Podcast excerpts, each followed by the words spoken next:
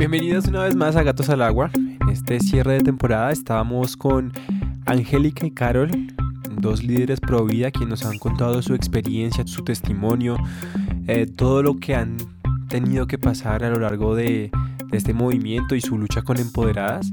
Eh, en esta segunda parte vamos a ahondar un poco más en estos temas y también vamos a hablar con uno de los principales movimientos que ha tenido esta campaña pro vida. Así que bienvenidos una vez más a Gatos al Agua. Y continuando con el tema, Por el hecho de ser una religión, podemos tener voz, pero no significa que solo se pueda defender desde ahí. Ahora, eso es otro. La iglesia ha sido un aliado muy importante. Una crítica que nos hacen mucho a los providas y a las iglesias que es ustedes solamente se preocupan por los niños en el vientre, pero una vez nacen se olvidan. Pero es que quienes en tiempos inmemoriales han hecho el trabajo comunitario, las iglesias. Las iglesias, la fundación que yo les conté en el Santa Fe, Rompiendo Cadenas, es de una iglesia en este caso cristiana. ¿Qué hacen? Recogen a los niños, les dan la ropa, les dan la alimentación, les dan hasta para el estudio y les dan como las herramientas para que puedan salir adelante. Eso no lo hace, no conozco ningún grupo feminista que haga eso. Incluso dentro del movimiento Provida hay varias organizaciones que se encargan no solamente de orar por las mujeres, que eso no lo hace nadie por ti, también hay organizaciones y fundaciones que se encargan de acoger a las madres que no tienen otra opción mostrarle otras herramientas y otras, otras opciones, que es un derecho que se quiere vulnerar con la reglamentación que, por ejemplo, quería pasar el, el Ministerio de Salud. Callar a las organizaciones pro vida. que también tenemos que estar muy pendientes de esa reglamentación ahorita, porque, o sea, se buscó la forma de que por un momento el ministro dijera como, bueno, no la voy a sacar todavía, pero no sabemos en un futuro qué es lo que vaya a pasar. Ahora lo que dice Carol, completamente cierto. Yo, miren, yo estoy de acuerdo que este no debería ser un tema religioso, pero lo que nos está enseñando ahorita eh, todo, toda esta coyuntura es, hay un grupo que se llama Católicas por el Derecho a Decidir. Sí, total. ¿Listo? Son chicas, no son católicas realmente, pero bueno, quieren decir que son parte de ese grupo. Y dicen, ellas desde la teología buscan justificar el tema del aborto. Entonces, ¿sí, sí, ¿no has escuchado? No. Bueno, ellas dicen básicamente, el argumento que ellas tienen es, si la Virgen María pudo decidir, ¿por qué nosotras no? Listo. O sea, primero cuentan muy mal la historia, pero ¿qué? Pero más que eso, es, la iglesia tiene todo el derecho a entrar si ellas están ahí. Si ellas van a hablar de religión, entonces las iglesias también podrían tener el derecho a hablar de religión. Aquí no estamos diciendo, ojalá las católicas por el derecho a decidir se vayan al carajo. No, no, no, estamos diciendo eso. Pero entonces, si, si ustedes van a hablar de religión, pues las personas que, digamos, profesan la religión cristiana o católica también tendrían todo el derecho a hablar desde la teología del tema. Sí, exacto. Es que era lo que yo les decía. O sea, a la- las personas les venden la idea barata de, oye, eh, mira, tú puedes pensar como quieras, puedes tomar las decisiones que tú quieras, es tu cuerpo, es tu decisión. Entre Tu todas cuerpo. esas cosas. Pero entonces, y después ya, ay, sí, no, mira, yo, yo, yo quiero tener mi bebé, o yo quiero hacer esto, o yo quiero ser católica, o yo quiero tal, tal cosa. Ah, no, lo siento mucho, pero esa idea no. O sea, esa idea no, no es válida. Como así, no me acabas de decir que yo puedo tomar mis decisiones, que yo puedo pensar como yo quiera. Sí, pero es Pues que no, esa mi idea no. no, mi. No, y es Sí, que hay un exacto. tema importante también. Muchas veces nos tachan de conspiracionistas, pero incluso hasta católicas por el derecho a decidir están financiadas por algo que se llama Planet Parenthood El IPPF. y Open Society de Soros. ¿Qué sucede? Profamilia no es público, no sé si ustedes saben, es una organización privada. Y la Corte, luego de permitir el aborto hasta el noveno mes, permitió usar los órganos y los tejidos de los fetos abortados. Entonces, uno se da cuenta que ahí hay algo que... Que hay un mercado detrás de eso. Y no solamente eso, la gente que lo duda, literal, toca mostrarle los videos donde Planet Parenthood, que es como el Profamilia estadounidense, comercializaba los órganos de los fetos y ahorita está siendo investigado por Estados Unidos. Y además, uno encuentra los registros de Planet Parenthood a quienes financian y financian a Profamilia en Colombia. Entonces uno ya empieza... a- ¿Dónde está la religión? En ningún lado. Simplemente se trata de humanidad, ni siquiera en, en aspectos políticos, que creemos que la política define mucho.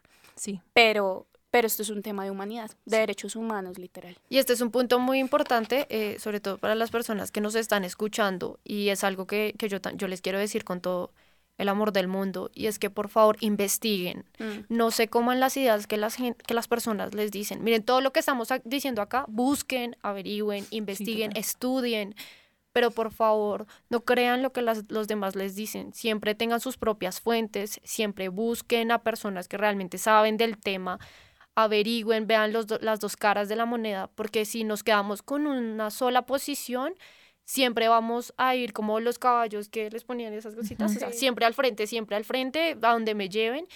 Y, y nos vamos a quedar sin criterio, nos vamos a quedar sin humanidad con las ideas que nos están vendiendo y pues al final, ¿dónde está mi libertad de expresión? ¿Dónde está mi libertad de pensamiento? Total. ¿Dónde está lo que yo soy como persona, no? Y no solamente a eso, literal a nosotros nos ha tocado aprender a ser valientes. Mm. Y eso hablábamos hoy, justamente estábamos organizando todo el comité de voluntarios para la Marcha por la Vida de Unidos por la Vida, invitados, ustedes, oyentes, todos. Y algo que nos decían era muy importante y es que esta es una lucha en la que uno no se tiene que rendir. O sea, hubo momentos en los que de verdad yo me deprimía.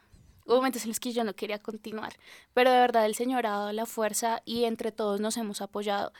Porque pararse enfrente de un montón de feministas que te gritan de todo, te tratan de tontos, te tratan de... Lo peor no es fácil. Pero es seguir dando la lucha porque por alguna razón hemos sido respaldados. O sea, somos poquitos, somos muchos, nos ha ido bien. La última vez con el tema de la corte, eso fue un descanso para nosotros porque éramos un grupito contra un montón de feministas.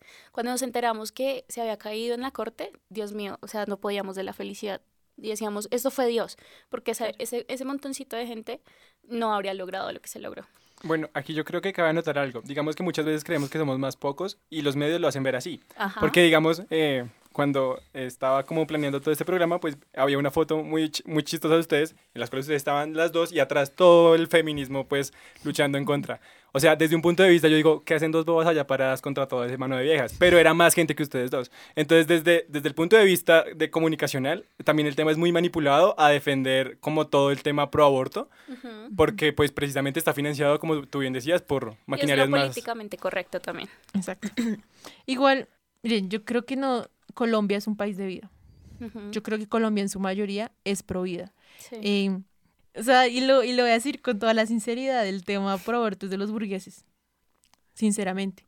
El tema pro aborto es de las niñas de estrato, exacto, universitarias, de los Andes, de la Javeriana, tal cosa, que son donde están los grupos más fuertes, digamos, eh, que, que, que, ¿qué?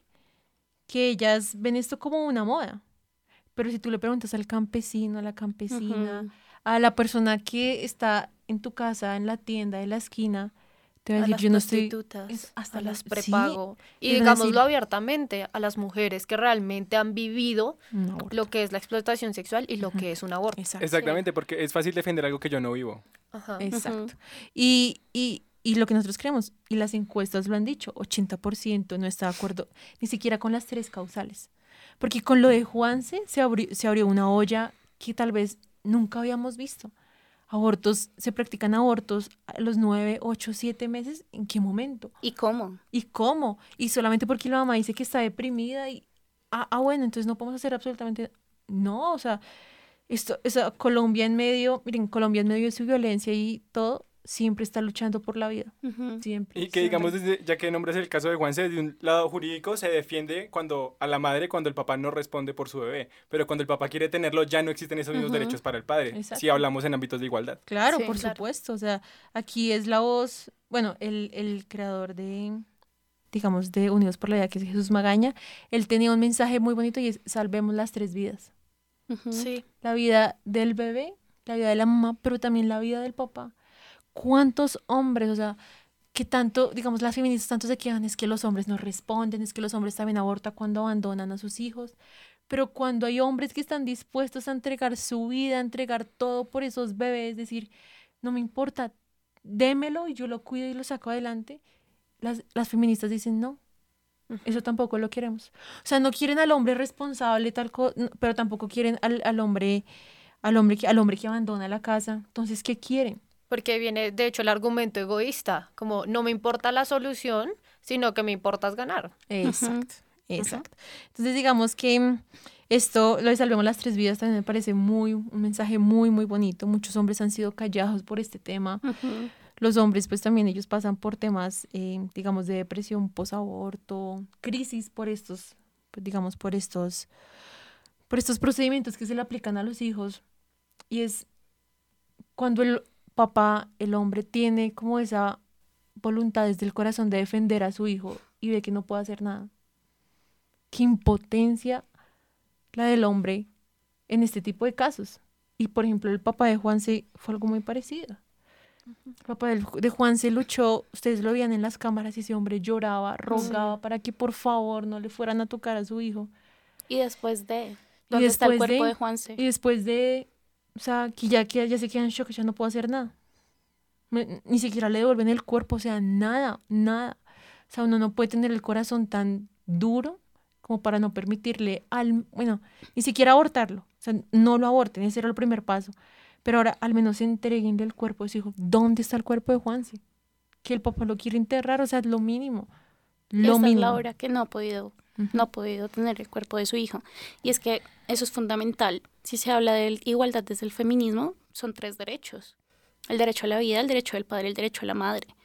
Pero ahí es donde uno se da cuenta una desconexión entre el feminismo, que alguna vez nos dio derechos a las mujeres, como por ejemplo el voto, la voz también, la posibilidad de llegar a otros espacios, a ese feminismo que hoy en día solamente ve por la mujer y dependiendo de la mujer también. Exacto. Entonces ha sido un tema No, y que que a es- veces suele, incluso me atrevo a aventurar aquí en un tema de darle más derechos a una mujer trans que a una mujer que respeta sus valores. Exactamente. Ahí sí no importa si no tienes útero. Es un Sí. tema ideológico. Sí, sí, sí, igual, no sé si ustedes se dieron cuenta, Sí.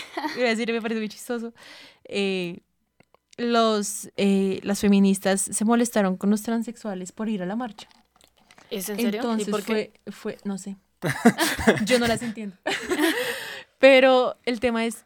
Son- creo que son respuestas, preguntas de las cuales nunca vamos a encontrar una nunca vamos a respuesta. encontrar una respuesta. Pero sabes que, perdóname, No, sí, continúa. dale, dale, dale, Yo creo que sí entiendo por qué. Es que si se habla de la mujer, ¿cuántas veces, digamos, hay casos incluso en Estados Unidos que hombres que cambiaron su sexo a mujeres quieren entrar, por ejemplo, a concursos o campeonatos de deporte de mujeres? Pues, o sea, güey, los hombres tienen un contexto diferente. Por más que tú quieras ser mujer, si nos ponemos tú y yo a hacer una carrera, tú me vas a ganar porque eres hombre. Y si nosotros como mujeres ganamos los espacios en el deporte que antes no se nos daban, pues que va a ser un hombre diciendo que es mujer venir a también como que a ganar esos espacios que nada que ver. O hay incluso casos de hombres transexuales, mujeres transexuales, que es como les dicen ahora, y Sí. Cometen un delito, los llevaron a la cárcel. No, pero como es mujer, me tienen que llevar a la cárcel de las mujeres. ¿Qué sucedió? Violó mujeres. Entonces es una contradicción que incluso en el mismo movimiento hay, que en algún momento tenía que estallar, es que son cosas ilógicas. No, pues incluso, o sea, poniendo el ejemplo de Miss Universo, o sea, le, dan- le dieron más derecho a Ángela Ponce de León que a esta chica que estaba embarazada en no me acuerdo de qué país. Miss Eso- Ucrania. Gracias. Eso es violencia, o sea, no, no nos dejan estar en nuestras cosas por el hecho de ser mujer y lo que nos identifica como mujeres que es ser madres, pero otro hombre sí puede venir a, si me hago entender. A Esas son en esos cosas espacios, que, claro. exactamente. No sé. se caen por su propio peso. Además, me acuerdo mucho, les voy a contar esa anécdota ahorita que estaba mencionando esto. Es que son muy graciosos, o sea, dan risa, son un meme andante. Es, una vez estábamos en, una, en un plantón, en un plantón, y mi hermano, también full pro vida, Mm. ya saltando, bueno, todo. Y llega una chica y le dice, ¿qué, muy macho? Sí. Y mi hermano, no, mi hermano le dice, ¿usted está asumiendo mi género? y, este, y, y esta persona queda así como en shock. O sea, como que como cuando uno apaga el computador, se suena así El ratoncito así corriendo. corriendo, como que, pucha, ¿qué hago? ¿Qué hago? Mi construcción social se fue al carajo. No, es que- Entonces, no, o sea, y quedó así como... Y después le, le dice, ¿sabe algo? Qué pena, sí, no, no tuve que haber asumido su género. Bien, mi hermano toteado de la risa, decía, yo no lo puedo creer, esta gente hasta dónde ha llegado, que es una, o sea, es un absurdo. Y es, miren, ellos intentaron meternos un gol con ese tema de, ay, es que el género es subjetivo en todo eso. Y ahorita cada vez que un hombre, digamos, da una opinión sobre el aborto y estos lo critican por, por ser hombre, fácil, le volteas el argumento diciendo, disculpen, yo aquí me autopercibo como mujer, ¿tú de qué me estás hablando? Y estas mujeres se vuelven locas. Es como, "Jue pucha. Pero, Claro. pero ¿cómo hacemos? O sea, si decimos que, que es un hombre, que vamos como unas transfóbicas o qué. No, y es muy chistoso porque al final todos los argumentos que ellas de algún momento, en algún momento crearon se les, está, ca- se les caen. Se les caen. Y es jugarles más inteligente. En algún momento, por ejemplo, Carol también Ellas llegaron a un plantón. ¿Sí, ¿sí vieron el video? Llegaron a un plantón. eh, lo mismo. El, el patriarcado es un juez, ta, ta, ta. Bueno, lo mismo. El macho opresor. Carol lo que hizo, sencillito, sin necesidad de ofenderlas, nada, empezó a bailar y estas chicas se quedaron calladas. Y denunciaron la página. odiaron. Es que nos están Y con pasos de Fortnite. y sí, y se- es, es un video que se hizo viral realmente en el movimiento Provida. Porque al final ellas veían eso y se quedaban calladas. Ujú. Y es eso. No tienen más. Can- canten todo lo que quieran, listo. Pero es que entre los argumentos no. No, van a- no pueden, no pueden. Son ar- argumentos que no tienen base. Exacto. Entonces, Y que precisamente por esa falta de base es más fácil llevarlo a un ámbito religioso, donde se puede combatir contra un Exacto. extremo religioso que contra un lado científico. Exacto. Miren, cuando, y, y eso también va para nuestros oyentes, cuando yo no tengo un argumento, y, y yo creo que tú como abogado me puedes entender muy bien, cuando nosotros no tenemos un argumento, no tenemos una base lógica de la cual sacamos esos, esos argumentos, Las afirmaciones. al final nosotros nos vemos desarmados y una persona que hace ante, se- al sentirse desarmada empieza a criticar, empieza a insultar, empieza a gritar, empieza a como deformarse de lo que es para de alguna otra forma y sea como sea meter eh, a esa idea o encajarla. Eso nos pasa. Y nos pasa a todos, pero entonces esto nos permite mostrar que realmente cuando yo no tengo una base Lógica. lógica, para fundamentar mi argumento, empiezo a hacer lo que muchas feministas desafortunadamente hacen, que es esto, empezar a insultar, empezar a gritar, empezar a, a, a portarse un poco agresivas. Y pues eso es algo que surge de lo humanamente que se conoce, ¿no? De, de nuestros sentimientos y nuestras emociones, de saber que estamos perdiendo, de que estamos equivocados y mi única manera de poder defender mi argumento es ese.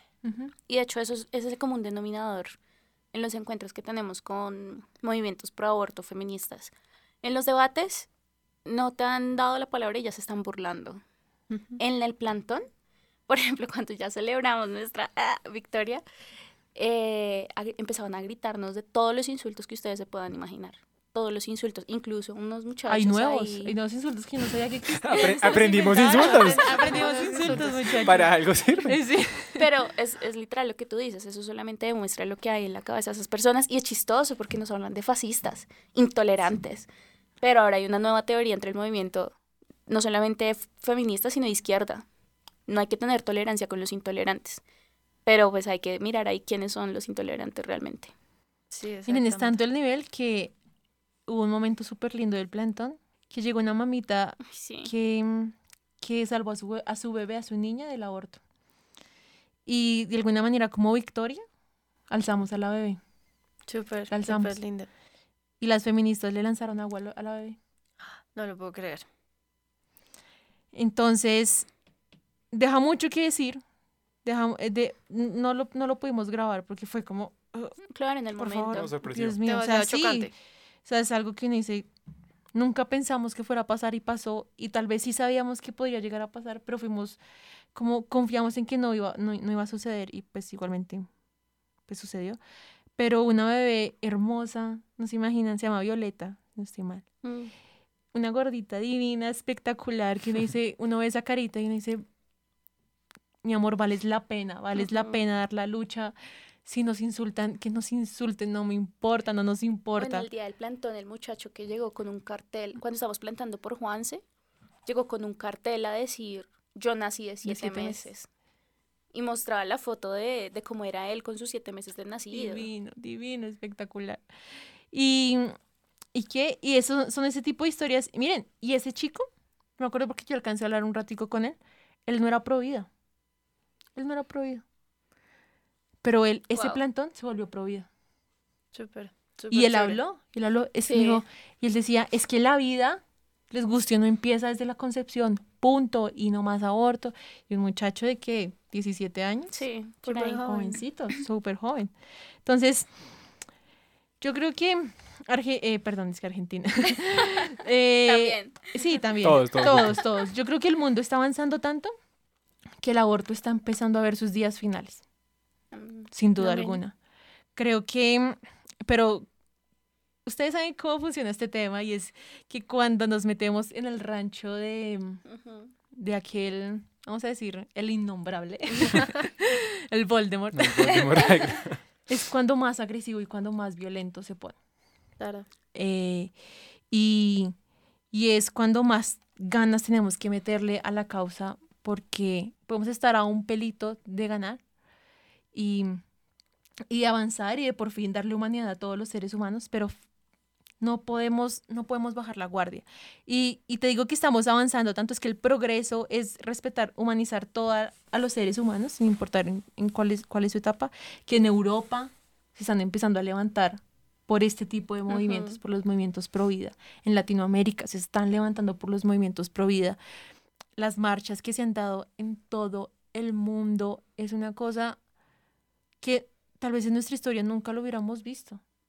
O sea, estamos en un momento increíble de la humanidad que a pesar de que tenemos, bueno, tenemos el coronavirus, tenemos 80 mil cosas, pero nuestra esencia como seres humanos la estamos peleando ahorita y es por la vida. Puchi, la podemos ver, podemos ganarlo, o sea, lo tenemos muy, muy cerca. Entonces, pues ha sido, digamos, em, una, una bendición de- realmente que, que estos grupos estén haciendo en toda, en todo, en todo el mundo, Europa, Estados Unidos, que ha sido increíble. La- no sé si vieron la marcha por la vida de Estados Unidos. Fue Dios mío. increíble. Argentina, que Argentina es el papá de, todo esto. sí. es una cosa increíble. Pero ahí vamos y los jóvenes están liderando esto y esta lucha, bueno, tal vez nosotros no veamos los frutos, pero esperamos ver que las vidas que salvamos, que, que esta causa salvó, puedan ver, digamos, los frutos, perdón la redundancia, la repetición de la palabra, que, que por, lo, por lo que luchamos, ¿no? Total. estamos. Bueno, yo, yo diría que para cerrar este espacio, eh, ¿qué consejos, Angélica, Carol, le podrían dar a estas chicas que de pronto nos están escuchando? Y primero, pues no sepan cómo refutar contra estas chicas eh, como pro-choice y tanto cómo unirnos a este tipo de movimientos. Eh, yo daría dos consejos. El primer consejo es que primero no, no hay que tener miedo. Nunca hay que tener miedo, ser valientes. La valentía se escribe con V de vida. Me gusta Entonces- eso. Publiquémoslo hoy. Entonces, em, y no creo que sea coincidencia. Y nosotras como mujeres venimos a cambiar el mundo, sin duda alguna, pero, pero tenemos que levantarnos, tenemos que levantarnos por nuestro futuro. Miren, el feminismo original defendía hasta las niñas por nacer. Si hay alguna chica que sea feminista, perfecto, no hay ningún problema. Pero sean coherentes con las mujeres, con aquellas mujeres que, que dieron la lucha por, por el voto y todo eso, sean coherentes con ellas y por respeto a su memoria, defiendan lo que, las cosas por las que ellas estaban luchando y en este caso por la vida. Eh, entonces, ese sería un consejo. Sean valientes, que no les tiemble la voz nunca por defender la verdad, por defender la vida. Y que se empoderen, que tal vez es, es un consejo de más, pero porque la mujer naturalmente está empoderada, pero que realmente se empoderen y, y sean heroínas del futuro. Eso es lo que yo diría. Sí, yo iría muy también de la mano lo que dice Ángel y es sobre todo no dejarse callar. No dejarse callar por aquellos que no piensan como tú piensas y no dejar que nadie te violente por tu forma de pensar, que al fin y al cabo es una que logra defender vidas y una que logra romper esquemas, sobre todo.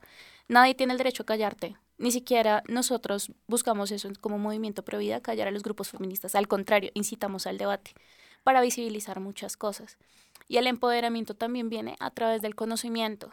Lo que decía Angie desde un principio, investiguen, investiguen, conozcan, eh, vean videos, eh, encuentren argumentos y no tengan miedo a equivocarse. No tengan miedo a que las juzguen porque las van a juzgar, las van a señalar, se van a reír de ustedes, pero no importa. O sea, aquí somos un grupo grande de personas que tenemos los brazos abiertos para formarnos entre nosotros, para apoyarnos entre nosotros y que todos crezcamos alrededor de esta lucha.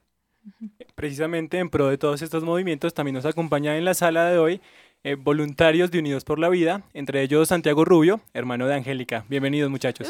¿Qué tal? ¿Cómo están? Buenas tardes, muchas gracias por la invitación. También está Rafael Gutiérrez, eh, él es el crack de las comunicaciones de Unidos por la Vida. Y bueno, muy amable por la invitación. ¿Qué tal muchachos? Un gusto saludarlos. Mi nombre es Rafael Gutiérrez.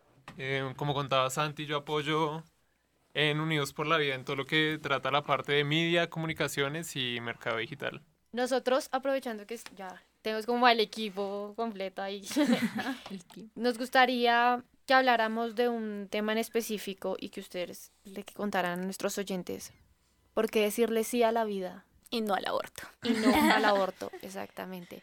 Pues los escuchamos. Mira, todas las historias y todos los movimientos que cambiaron la humanidad le dijeron sí a la vida. Te voy a poner ejemplos. La esclavitud.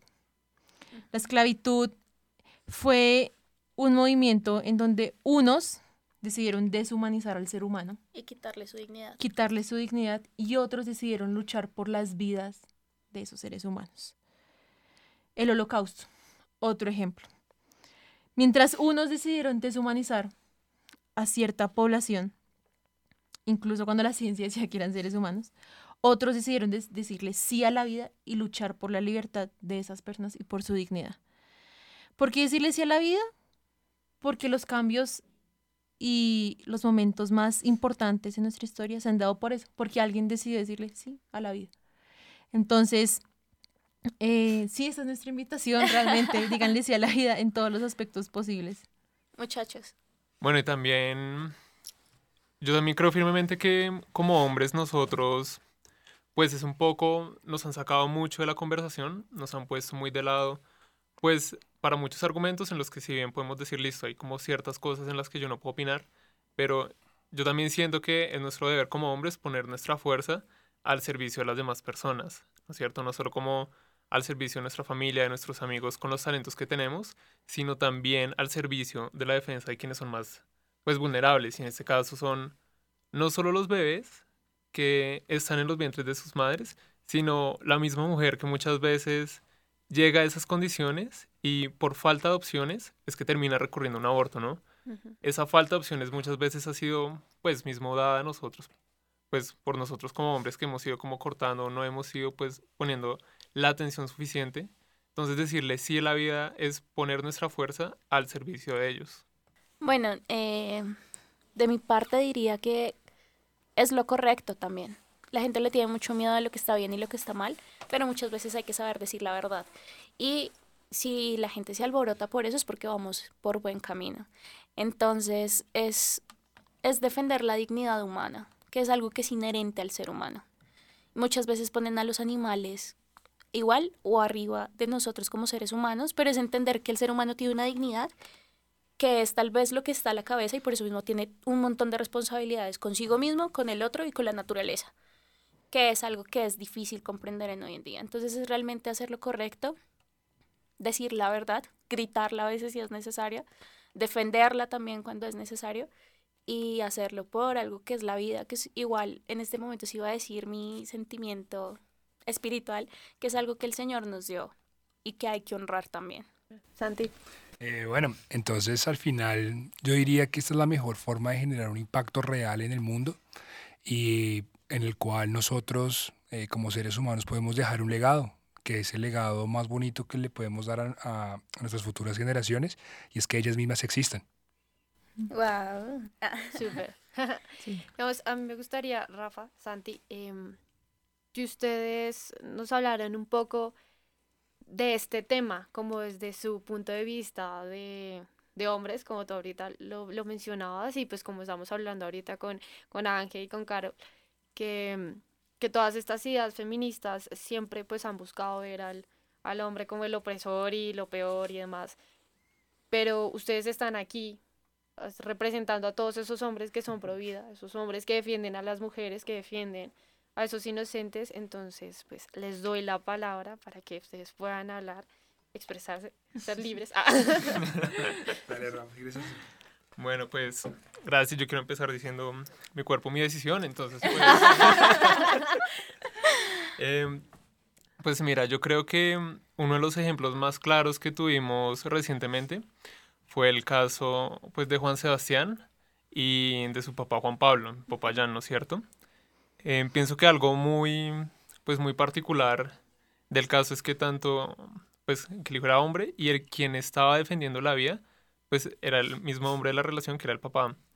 Eh, muchas veces se dice que, que pues los hombres son los que terminan abandonando a las mujeres, que muchas veces esa causa, pues, de esa misma facilidad que nosotros tenemos de soltarnos y decir como, pero pues es que, o sea, yo no estoy embarazada, ¿no? sí, ese no es mi problema. Entonces, por eso es que se ha dicho que no podemos participar de la conversación, pero claramente se necesitan de las dos partes para concebir una vida. Y como hombres, pues también debemos, pues, plantarnos y, y poder, un poco como hizo Juan Pablo, defender y querer decir, no, es que nosotros también queremos a nuestros hijos vivos.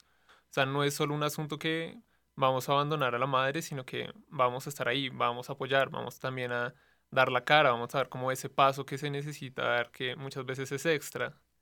Y además yo lo, yo lo pensaba también antes como hombre, pues finalmente el aborto es como la solución más fácil que, que está para nosotros, ¿no es cierto? O sea, casi que juega completamente a favor del hombre porque ahí no tenemos que, pues no tenemos que tomar nada. Claro. Sí, sí, vale la aclaración. O sea, no tenemos que tomar ninguna pastilla para nosotros, no es el procedimiento médico, nosotros no somos como los que tenemos que sufrir cualquier tipo de proceso, cualquier tipo de consecuencia que pase después. Y la opción más fácil siempre es decir como, no, pues, ¿cuánto se necesita? Y yo lo pongo. Si o hace falta esto, no, pues yo lo pago. Mira, acá está esta pastilla, sale, ¿no?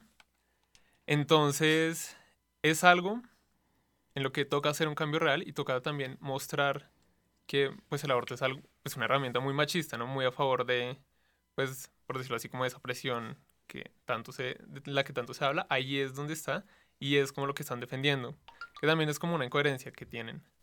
Eh, Santi, ¿tú quisieras ahí también aportar algo más? Sí, yo creo que, bueno, yo creo que nosotros como hombres solamente tenemos que reivindicar eh, nuestra propia naturaleza, que es la de protección, la de amar sin condición y de alguna manera eh, dejar como que esa, eh, eh, esa imposición cultural que nos han dado en los últimos años prevalezca. Y lo que tenemos que hacer es sobre todo mantener nuestra naturaleza, proteger a nuestras mujeres, evitar ser responsables y, y amarlas, amarlas porque, o sea, de eso se trata. El amor es vida. Para las chicas que nos escuchan, estos hombres ya están comprometidos. sí, sí, sí, importante, importante. Pero en el movimiento pueden haber muchos más. Ah, sí, sí, sí, es verdad. Sí, bueno chicos, em, yo creo que hasta aquí vamos por hoy. Quiero finalizar em, haciéndole nuevamente la invitación a todos nuestros oyentes a que em, participen de estos movimientos a que vayan por la verdad, a que tomen el camino correcto, como tú lo decías ahorita, Carol, em, y que se den la oportunidad de, aprender y de conocer la otra cara de la moneda. Em, tanto para las personas, para las personas que son pro vida, que investiguen mucho más, y aprendan mucho más para las personas que no están ni aquí ni allá, que por favor aprendan, busquen, realmente investiguen, no se queden con solamente las ideas que le venden los medios y determinados grupos y a nuestras amigas y mujeres feministas con todo el amor del mundo que, que analicen, que analicen y, y de verdad vayan a lo más profundo de su corazón, que busquen testimonios como los de Ángel, como los de Sarah Winter, y, reflexionen un poco. Si de pronto les da miedo hablar, que busquen personas que las quieren y de verdad las pueden escuchar, pero que también se den ustedes una oportunidad. Y, de verdad esto no lo decimos de como para para ahí sí reclutarlas o algo por el estilo, sino es con todo el amor, niñas, porque nosotros sabemos que en el fondo hay mucho más. Carol, Angie, eh, para las personas que quieran seguir en las redes sociales, eh, ¿cómo son sus cuentas? Bueno, Empoderada se encuentra en Instagram como Empoderadas Rayal Piso SEO.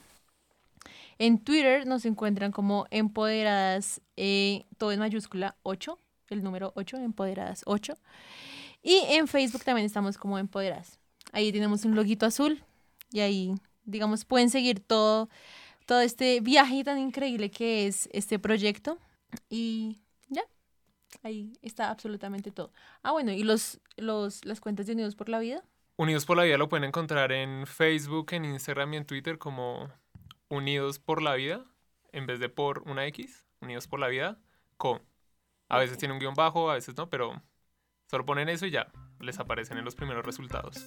De verdad, esperamos que hayan disfrutado este capítulo tanto, tanto como nosotros. Eh, es maravilloso, como se pudieron dar cuenta, toda esta temporada fue súper provida y que de verdad queremos confesarles que no fue nuestra decisión. O sea, nosotros teníamos algo planeado completamente diferente y llegábamos acá, empezamos a hablar del tema y todo resultaba siendo súper provida, testimonios increíbles y, y pues lo voy a decir abiertamente, todo fue por obra de Dios. Entonces se dieron así las cosas y nuestra temporada terminó así. Pero la disfrutamos mucho, aprendimos un montón y de verdad esperamos que ustedes también lo hayan hecho. Si tienen alguna sugerencia, alguna duda, algún comentario, quieren tener más información o algo, no duden en comunicarse con nosotros. Eh, recuerden que nos pueden seguir en nuestras redes sociales, que en Instagram estamos como arroba jóvenes raya el piso AMS y en Facebook y YouTube como jóvenes AMS. Entonces nos pueden escribir por ahí y decirnos como, oye, mira, tengo una duda de esto, o, o no escuché bien la cuenta de tal persona, o no, no, lo que quieran decirme, no me gustó, me gustó, porque pues igual eso también nos permite saber o si quieren hablar de algún tema, quieren venir a nuestro programa, lo que quieran. Entonces, estamos súper pendientes. Recuerden también que la forma más sencilla de ayudarnos es compartiendo todo nuestro conteni- contenido, pues para así llegar a muchas más personas. Queremos que sean parte de, de este plan evangelizador de gatos al agua. Entonces, anímense a compartir este episodio con sus amigos y esta temporada. Nosotros también estaremos reposteando. Y recuerden que este contenido es llevado a ustedes por Jóvenes Asociación María Santificadora. Mi nombre es Angélica Hurtado. Mi nombre es Andrés Castro. Yo soy Carol Borda. Yo soy Angélica Rubio. Yo soy Rafael Gutiérrez. Santiago Rubio. Y esto fue Gatos al Agua en su primera temporada. Gracias por sumergirse con nosotros.